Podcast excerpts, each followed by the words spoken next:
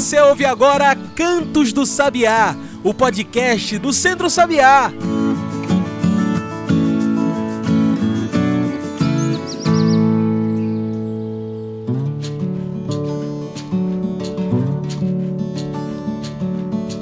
Olá a todos e todas que nos ouvem agora pelo Spotify e demais plataformas. Eu sou João Lucas e está começando agora o Cantos do Sabiá, nosso podcast semanal sobre o campo, a cidade e o mundo. Cantos do Sabiá é o podcast do Centro Sabiá. E se quiser receber toda semana um episódio novo, segue a gente aí compartilha com um amigo, com uma amiga e faça esse podcast crescer. Se você quer mais papos como esse, passe para o seu pessoal, seu amigo, sua amiga. Você também encontra o Centro Sabiá em nosso site. E aí você vê tudo que a gente produz. Anota aí www.centrosabiá.org.br. Tudo junto e sem acento. Também pode trocar uma ideia com a gente pelas redes sociais: Instagram, Twitter e Facebook. Procure por Centro Sabiá. E antes da gente ir para o nosso programa, a gente precisa lembrar das feiras agroecológicas do Recife. É por isso que agora você fica ligado na programação das feiras agroecológicas aqui da cidade. Todo dia é dia de feira no Recife. Por isso, se liga aí onde você pode procurar por uma feira agroecológica perto da sua casa. Se você mora na Boa Vista, a Agroecológia espera por você. Na rua Monte Castelo 142, você encontra de terça a sexta-feira, das 9 às 6 da noite, um dos melhores espaços agroecológicos da sua cidade. Visite a Agroecológia e apoie a agricultura familiar no Recife. Mas se você mora no bairro de Santo Antônio, também tem feira para você. De segunda a sexta, na Avenida Martins de Barros, tem feira agroecológica das nove da manhã até as cinco da tarde. É lá no Armazém do Campo Recife. São produtos da agricultura familiar, do campo e da cidade. E nos sábados também tem, das sete da manhã até as cinco da tarde. Descendo para a Várzea, também tem a Feira da Agroecologia. Na Praça da Várzea, todos os sábados das 7 da manhã até as 10 da manhã, você encontra o espaço agroecológico da Várzea. Mas se liga, que é só nos sábados, 7 às 10 da manhã. E essas são algumas das feiras agroecológicas da região metropolitana do Recife, Campo, Cidade e Centro Sabiá, unidos pela alimentação saudável e agroecológica. Consuma agroecologia, passe nas feiras agroecológicas. Agora vamos para nosso programa. Hoje falamos sobre o dia 17 de julho, o Dia de Proteção às Florestas. O Dia de Proteção às Florestas é uma importante data para discutir a preservação ambiental, compromisso com a defesa da fauna e da flora. Infelizmente, o Brasil hoje é o país do desmatamento. Dados do Instituto de Pesquisas Espaciais, o LAPES, apontam que o primeiro trimestre de 2022 acumula o maior nível de alertas de desmatamento da história de nosso país. São mais de 940 quilômetros quadrados de terra desmatada. Vivemos em meio a políticas de desmatamento, destruição ambiental e um mundo que vive os efeitos caóticos do aquecimento global. E é para falar desse tema tão importante, tão complicado e discutir sobre como podemos contornar esse momento que hoje convidamos para a nossa mesa virtual Isabelle Meunier. Isabelle é engenheira florestal, especialista em ecologia, mestra em ciências do solo e doutora em ciências florestais. Ela vem mais uma vez para o Cantos do Sabiá e em sintonia com a natureza. Isabelle, muito obrigado por aceitar nosso convite. Você pode se apresentar melhor para quem está nos ouvindo, falar um pouco melhor sobre você? Oi, João Lucas. Prazer falar com você, participando mais uma vez do Canto do Sabiá. Eu cumprimento os ouvintes e as ouvintas Sempre muito feliz em poder colaborar de alguma forma com o trabalho do Centro Agroecológico Sabiá. que a gente admira tanto e sabe da importância para que se desenvolvam e se divulguem formas de produzir alimento e cultivar a terra com respeito, respeito à saúde das pessoas e dos animais, respeito à terra, respeito ao equilíbrio ambiental. Bem, meu nome é Isabelle Meunier, eu sou engenheira florestal e professora. São esses meus títulos mais importantes, né, que me definem como profissional e cidadã Sou doutora em Ciências Florestais, milito no meu sindicato de professores e professoras da UFRPE, né? tenho trabalho na Universidade Federal Rural de Pernambuco.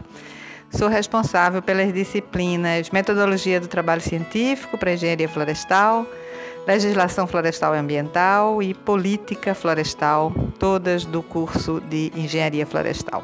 E olha, até para contextualizar quem está nos ouvindo, o que é essa data, o Dia de Proteção às Florestas, e qual a importância dela para a defesa da vida aqui no Brasil? Então, o dia 17 de julho é mais um dia dedicado à sensibilização das pessoas em relação à importância das florestas, dos múltiplos serviços ambientais fornecidos, além dos produtos né, madeireiros e não madeireiros. É mais um dia porque nós temos vários no calendário, né, como o Dia Internacional das Florestas, em 21 de março. A Festa das Árvores, Festa Anual das Árvores, que no Nordeste do Brasil se comemora na última semana de março. O Dia Mundial do Meio Ambiente, né, 5 de junho. Enfim, são momentos dedicados à sensibilização, à informação e às ações efetivas para a proteção das florestas e do meio ambiente. Bom, disse né, que esse é o dia do Curupira, entidade do folclore né, considerada protetora das florestas. É aquele morador das matas que tem os pés invertidos né, para confundir os caçadores. Eu não sei realmente como se destinam dias a entidades do folclore, mas eu sei que há protetores de florestas em muitas outras crenças. Por exemplo, dia 12 de julho, recentemente passado, é o dia de São João Galberto, também protetor das florestas. São João Galberto era um monge beneditino italiano que fundou um mosteiro, o mosteiro de Vallombrosa, que quer dizer Vale das Sombras. E nesse vale, ele e os outros monges reflorestaram, construíram escola, biblioteca, transformaram um lugar que era um lugar de fome e miséria num belo vale arborizado, estudavam botânica. Enfim, São João Galberto é também um protetor das florestas. É, mas, enfim, o importante nessas simbologias, em referência aos protetores das florestas, é, é justamente a mensagem né, que pode passar, que faz a gente é, pensar sobre isso, em determinados períodos, mas as florestas brasileiras estão precisando mesmo é de protetores do mundo real. A gente vem aqui e fala da importância de defender as florestas, mas o governo Bolsonaro faz justamente o oposto a isso. Segundo dados do Instituto de Pesquisas Espaciais, o primeiro trimestre de 2022 acumula o maior nível de alertas de desmatamento da história do Brasil números chegam a 941,34 quilômetros quadrados, o maior índice desde 2016. Por que isso acontece, Isabelle? Porque somos hoje o país do desmatamento. Então, João Lucas, é, nós não vamos dizer que controlar o desmatamento é fácil. Não, não é. Há muitos interesses em jogo, alguns, alguns poderosos, alguns interesses que trazem inclusive apelo social. Combater desmatamento não é apenas fiscalização. É sim fiscalização, mas não só. Certo? Envolve compreensão dos sistemas produtivos locais, envolve políticas públicas de promoção de atividades econômicas de baixo impacto ambiental, fortalecimento do sistema de unidades de conservação e terras indígenas. Lembrando né, que as terras indígenas têm grande papel comprovado na conservação da biodiversidade. Bem, e é, essas áreas indígenas, elas podem ter, inclusive, nas áreas extra-amazônicas, é, um papel ainda maior, desde que se tenha uma gestão integrada entre proteção dos povos indígenas e do meio ambiente. Enfim, todas essas estratégias e muitas outras, serviço de inteligência, aperfeiçoamento tecnológico, é, o Brasil caminhava nesse sentido, tá?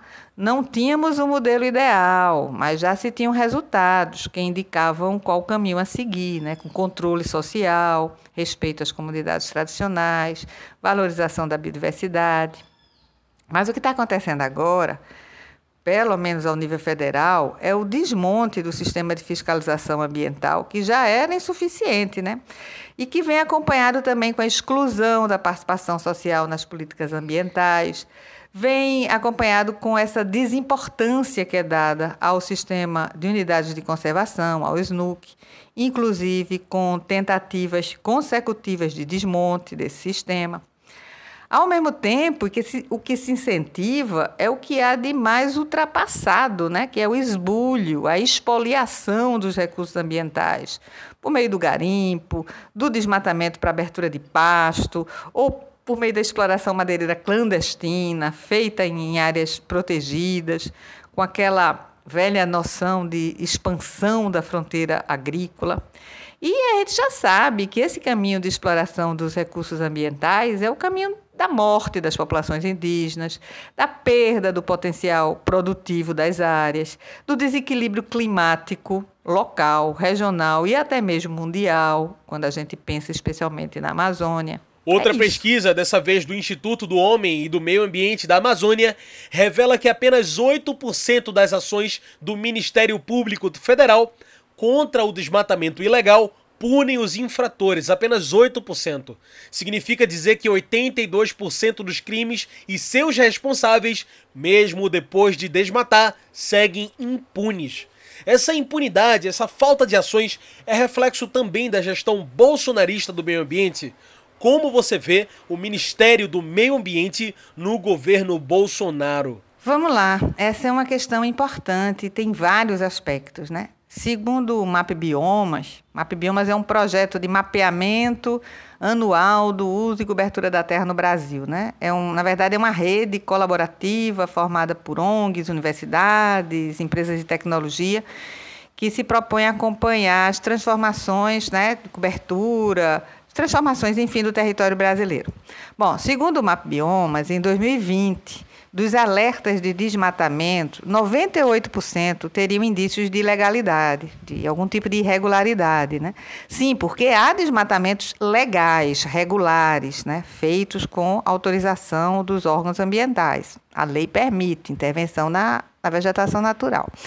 Então, dizer que 98% dos, dos casos possivelmente são irregulares Quer dizer que eles estão em áreas protegidas, como terras indígenas, unidades de conservação, ou área de preservação permanente, ou reserva legal, ou mesmo em área passível de desmatamento, mas sem autorização ambiental. Então, 98% dos casos precisam é, um trabalho de fiscalização de campo, precisa identificar que situação é essa, tá? Então a gente pode analisar essa primeira etapa, né? O alerta do desmatamento.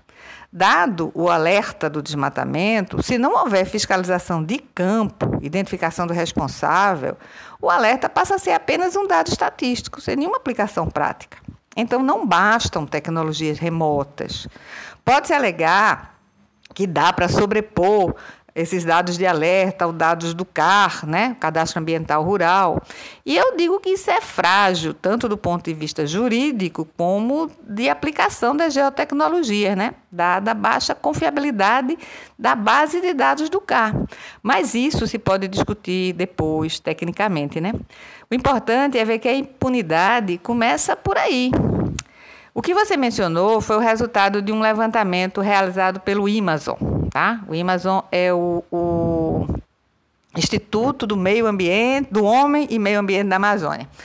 É, esse, esse estudo leva em conta resultados de processos encaminhados entre 2017 e 2020, referentes a um projeto do Ministério Público Federal chamado Amazônia Protege.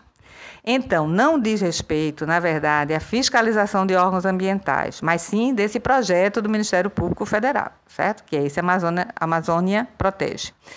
É, isso nos ajuda a compreender que a questão não se resolve apenas identificando por meio de imagens de satélite as áreas desmatadas, certo? A pesquisa, que analisou 3.561 processos, veja só, equivalentes ao desmatamento de mais de 230 mil hectares de florestas nos, nos nove estados da Amazônia Legal. Desses 3.500 processos, um pouco mais, somente 650 ações civis públicas, né, que é o que o, o Ministério Público Federal faz, o Ministério Público de uma forma geral, nesse caso foi o federal, ou seja, 18%, tiveram sentença em primeira instância até outubro de 2020. E em 51 casos, desmatadores tiveram sentença de algum tipo de punição, no caso, indenização, né? que é justamente aqueles 8% que você citou. Embora ainda pior, embora só dois foram efetivamente punidos, tendo de pagar, tendo pago já as indenizações. Outras condenações ainda aguardam a fase de cumprimento de sentença, julgamento de recurso. Então, observem, esse foi um problema identificado ao nível do sistema judiciário, né? Não tem nada a ver com a atuação do IBAMA, nem com qualquer outro nível de fiscalização. Não tem nada a ver nem mesmo com o governo federal. Então, a gente vê que há questões bem mais complexas. Né? Esse estudo do, Amazon é muito interessante, mas eu não conheço as análises que eles fizeram, as interpretações que eles deram aos dados. Eu conheço apenas os dados. Né? A gente imagina que pode ter existido problemas processuais. Tá? É, e também aí entra a vagarosidade da justiça, e ainda dificuldades sistemáticas de juízes para estabelecer indenizações, responsabilizações ambientais. Então, mostra, ajuda a exemplificar como a questão do combate ao desmatamento é complexo. Certo? E exige assim todo um trabalho coordenado que vai além da fiscalização, simplesmente. Hoje, o Ministério do Meio Ambiente do governo Bolsonaro é gerido por Joaquim Leite. Nessa gestão, acumula os piores números de incêndios florestais, desmatamento, queimada e isso tudo mesmo em comparação ao ministro anterior, também bolsonarista, Ricardo Salles. Pensando nisso e no Dia de Proteção às Florestas, eu pergunto: o que exatamente deve significar proteger as florestas? Como isso impacta em nossas vidas? Olha, proteger as florestas implica em um complexo de atitudes, né, que visa, em determinadas situações, preservar ambientes e processos naturais, e em outros, promover o uso sustentável com vista a obter produtos dessa floresta. A gente ficaria várias horas aqui falando dos benefícios né, que vêm das florestas, na forma de alimentos, extrativos, medicamentos, látex, óleos madeira, plantas ornamentais. E isso tudo é até complementar. Se a gente considerar que, diante da emergência climática, a condição de reservatório de gases de efeito estufa é absolutamente estratégica para todas as florestas, não só a amazônica. Né? Além disso, a Mata Atlântica tem importância absolutamente vital na produção e na qualidade de água para abastecimento humano. Né? Inclusive porque nas áreas de domínio do bioma Mata Atlântica estão as maiores capitais do Brasil, com grande densidade demográfica e grande consumo de água. Né? Além disso, tem a proteção dos solos e do relevo, proteção das culturas agrícolas, alimentação e abrigo da fauna. E aí se seguem tantos outros benefícios, como é, o ciclo hidrológico, regulação climática e também das florestas urbanas, proporcionando espaços de convivência, de lazer, prática de esportes e também segurança, né? Segurança no ambiente urbano, evitando ocupações indevidas, é, proporcionando essas áreas de drenagem, de infiltração da água. Enfim, floresta é vida na sua expressão mais complexa e bela. Estamos em ano de eleições. E a gente não pode deixar de pensar nisso. O ano de 2022 pode significar um ano de grandes mudanças políticas em nosso país. Você acha que essa pauta da proteção ambiental deve fazer parte da discussão política esse ano? Qual a importância de um voto pelo meio ambiente? A pauta ambiental já deveria estar nas prioridades de políticos e de eleitores há muito tempo. O voto pelo meio ambiente é um voto pela vida, né? e deve vir junto à busca por uma sociedade mais justa, igualitária, pela redução das desigualdades, pela valorização da diversidade em todos os sentidos dessa palavra. Nós, sociedade, nós temos a obrigação de colocar esses temas em discussão e cobrar de candidatos posição a respeito.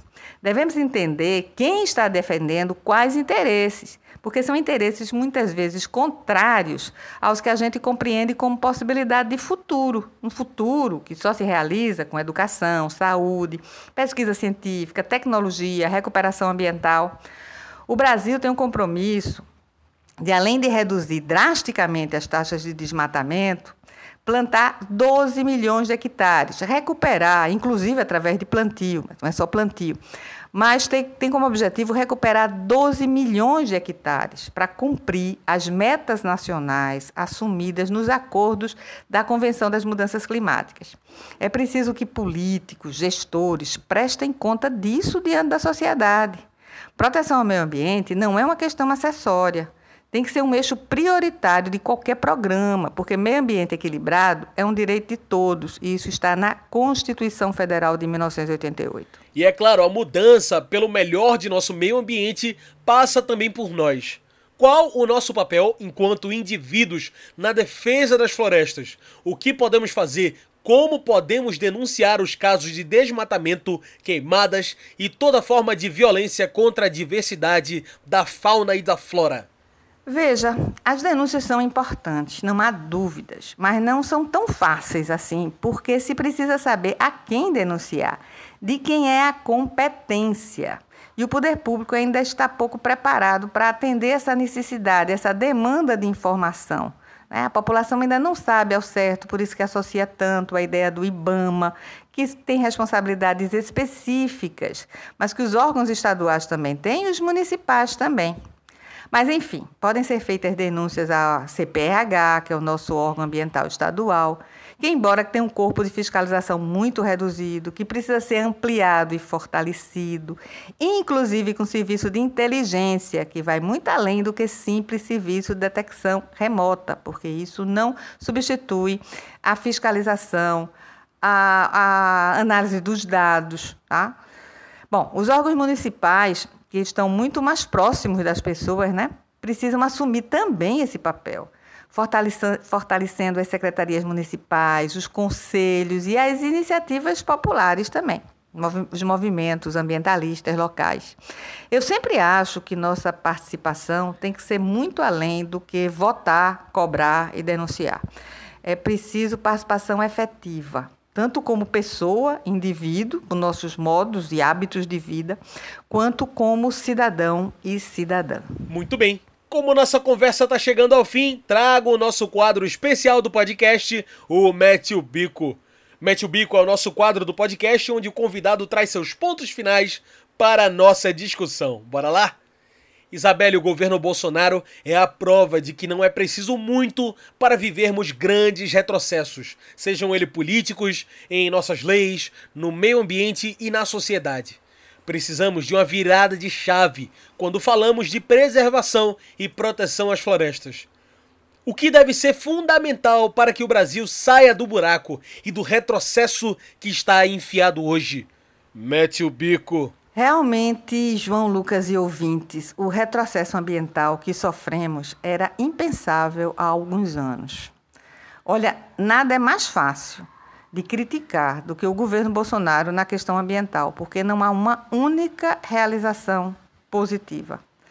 Os governos geralmente assumem uma posição meio dividida em relação a essas questões, né? procurando dar uma no cravo, outra na ferradura. Até porque há grupos sociais com interesses distintos, há demandas reais por emprego, crescimento do PIB, e, por outro lado, há pressões internas e internacionais pela conservação ambiental. E tudo que a gente já sabe, né? No governo Bolsonaro não há esse conflito. O governo é anti-ambiente inteiramente. Não há saída. Em governo Bolsonaro, não há virada de chave possível. Até porque só se vai ter discussões para alcançarmos políticas ambientais mais avançadas em um ambiente democrático, de paz e respeito. E esse governo não tem compromisso com esses valores. Bom, mas criticar o governo federal é, é o mais óbvio que a gente pode fazer.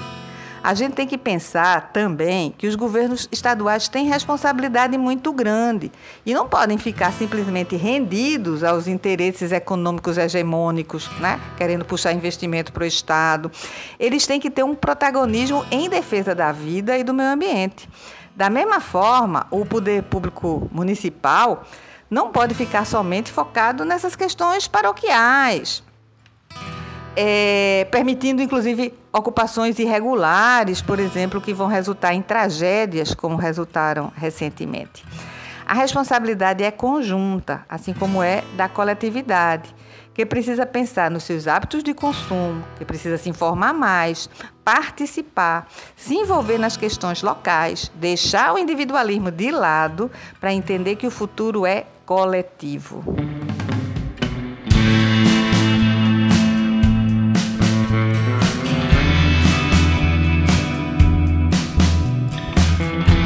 Isabelle, muito obrigado pela sua participação. Infelizmente o tempo está acabando. Tem alguma mensagem que você gostaria de deixar? Alguma consideração final? Gente, eu agradeço a atenção e gostaria apenas de dizer que estamos juntos quando defendemos cada qual ao seu modo e cada um como é capaz, o respeito aos limites de recuperação de sistemas naturais, quando a gente defende e busca qualidade do ambiente, qualidade de vida. Para quem é da cidade e não interage diretamente com alguma forma de vegetação natural, com as florestas, eu diria que procure frequentar áreas verdes e unidades de conservação, dessas que permitem visitação, não são todas as categorias, né? Mas algumas permitem e até incentivam visitação. São oportunidades de vivência na natureza, de observação da flora e fauna em toda a sua beleza e diversidade. São opções de lazer baratas e saudáveis. Né? Também fazer opções de consumo consciente, preferir alimentos saudáveis vindos da agroecologia, evitar alimentos ultraprocessados. Lembro também, faço aqui, dou meu cumprimento, é, lembro a importância de professores e professoras fundamentais na sensibilização e na formação de crianças e jovens. Para as pessoas que trabalham no campo, nas áreas rurais, que são aquelas que nos alimentam, minha mensagem é que vale a pena trabalhar pela conservação do solo, conservação das águas, pela biodiversidade, procurando recuperar as áreas protegidas, principalmente aquela das margens de cursos d'água e de reservatórios, né, as áreas de preservação permanente e continuar insistindo né, na possibilidade de produção em sistemas agroflorestais. Enfim, eu compartilho com vocês minha preocupação diante da situação atual, mas também minha esperança. Obrigada, João Lucas. Um abraço a todos e todas. O que eu deixo aqui é que pensem na grandeza e na generosidade das árvores nesse dia 17 de julho, mas também sempre que tiverem oportunidade. Até mais, gente. Então tá aí. Muito obrigado mais uma vez pela sua participação, Isabelle. Gente, hoje conversei com Isabelle Meunier. Ela é engenheira florestal, especialista em ecologia, mestra em ciências do solo e doutora em ciências florestais. É isso, pessoal. O Cantos do Sabiá fica por aqui, mas o Centro Sabiá continua. Saiba tudo o que estamos fazendo lá pelo nosso site. Anota aí: www.centrosabiá.org.br e fique por dentro de tudo. Esse foi o Cantos do Sabiá, uma produção do Núcleo de Comunicação do Centro Sabiá, com a locução minha, João Lucas. Tchau, pessoal, e até o próximo Cantos do Sabiá. A gente se encontra na semana que vem.